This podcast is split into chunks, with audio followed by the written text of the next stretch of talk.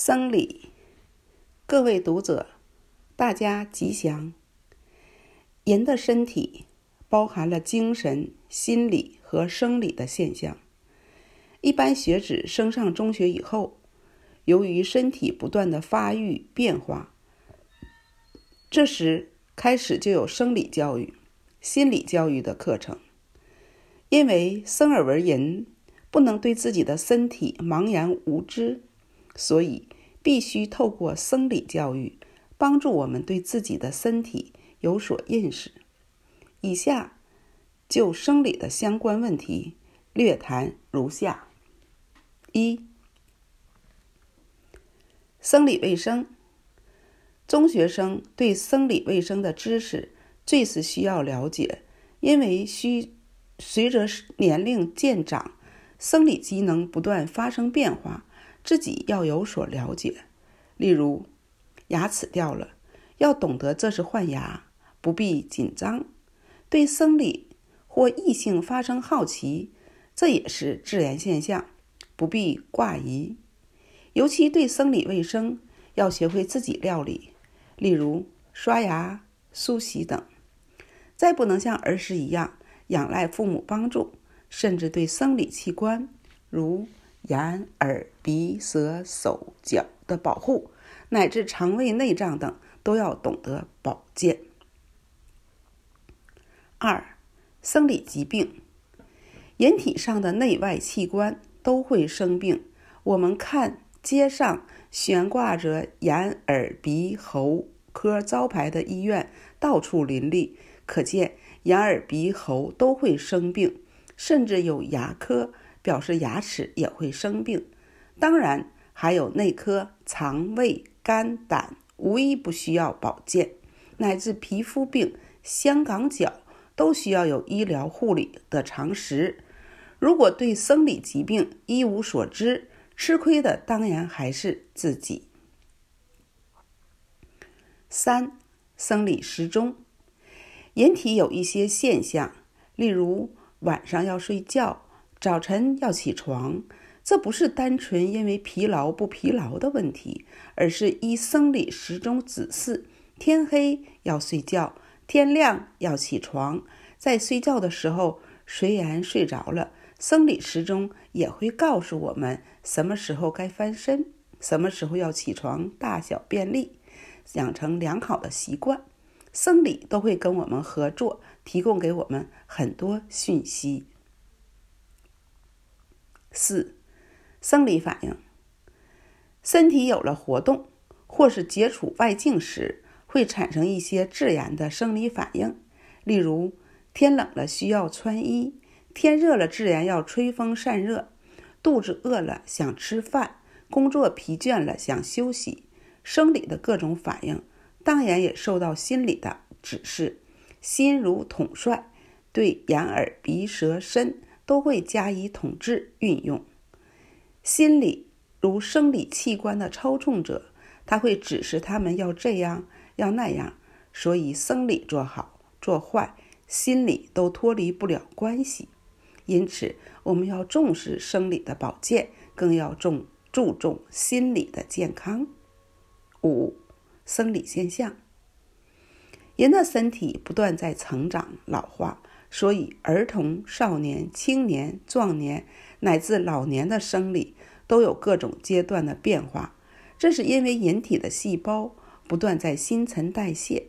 据专家的说法，人体的细胞一个星期都要重新生灭一次，也就是七天一循环。因为新陈代谢把不好的细胞汰淘汰换换新。我们才能长保健康，但是随着年龄的渐长，新陈代谢能力越来越弱，生理机能也越来越衰退，这是自然的现象，所以不必惊慌。人的身体就如一栋房子，能住多久，一件衣服能穿多少时日，都有一定的限度。只不过保养得好，当然就能延长使用年限；保养不好，在时间之流中，加上心理的业力，都会或长或短，或功或过，还是难以料定。六、生理承担。人体好像一个村庄，里面住了很多村民，为了供给村民的各项需求，人体的生理负担自然很沉重。例如，为了经济生活的需要，生理上的各部门必须多负担一些工作，有时候不但要承担粗重的工作，甚至还要加班，增加工作时间。不管村民要求这样，要求那样，生理都不能推迟。唯有生理和村民通力合作，共体时难，共度患难。当生理和心理调和了，身体才能健康。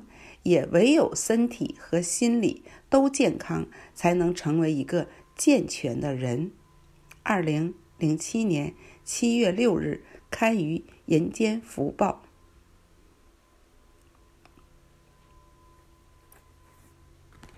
各种人，各位读者，大家吉祥。世间上有各种人，士农工商代表各种不同职业的人，贫富贵贱代表各种不同阶级的人，男女老少代表各种不同年龄、性别的人，善恶好坏代表各种不同品质、操行的人。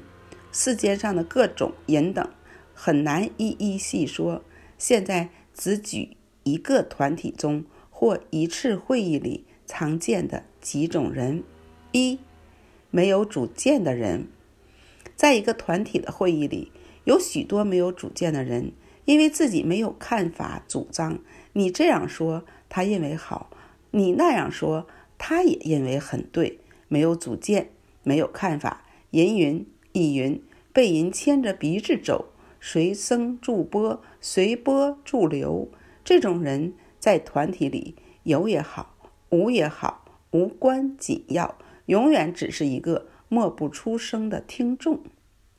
二，立场不稳的人，有一种人唯利是图，没有立场，也没有是非对错。你对他有利，他就举手附和；对他无利，即使好事儿。他也可能反对，没有立场，见风转舵，出尔反尔的人，没有是非判别，这种人永远东风吹东倒，西风吹西倒。就拿当今的人来说，今日投向这个党派，明日投向那个党派，把个人利益摆在前面，把群体的利益放在后面，这就是没有立场的人。这种人成事不足。败事有余。三，思想偏激的人，有一种人没有公平正直的性格，只有偏激的思想，而且执着不能随众合群。思想偏激的人只知道执执着一己之见，有己无人，不重视礼则，不重视圆融，不能群策群力，不能跟大众合流。在一个公众会议的地方，他可以跟你反目辩论。这种人因为对事理的偏执，很难妥协，在团体里也很难和人相处，只有令人望而生畏。除了对他敬鬼神而远之，并无他方。四，行事武断的人，还有一种人不接纳别人的意见，不顾虑大家的需要，自己行事武断。凡事自以为是，这种人如果没有权力，倒也罢了。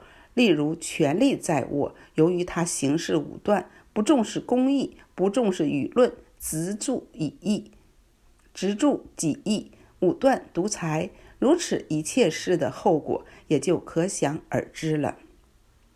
五，沉默寡言的人，有一种人不喜欢表达意见。无论在任何场合，沉默寡言，只有听人讲话，自己不发一言，赞成的也不热烈附和，反对的也不表达意见，只是随众而来，随众而散。这种沉默寡言的人，在会议场合有他不多，无他不少。所谓集合众议，群策群力，寄望于沉默寡言的人，实在是难有希望。六，智慧圆融的人。在任何团体里，最受人欢迎的，当然就是有智慧、处事圆融的人了。这种人说话事理兼顾，表达问题诸方圆韵。所谓民主时代，讲究的是少数服从多数，讲究的是尊重包容，这就是民主的风度。一个团体里或一场会议中，如果能够多出几位智慧圆融的人，处处兼顾，事事圆融，那么这个团体必定兴隆，这场会议必能成功。以上各种人当中，最好人人都能为人客观，处事圆融，做个能讲话也会听话的人，尤其懂得随缘，更能坚守原则，能够做个明理的人，才是真正有智慧的人。二零零八年五月二十三日刊于《人间福报》。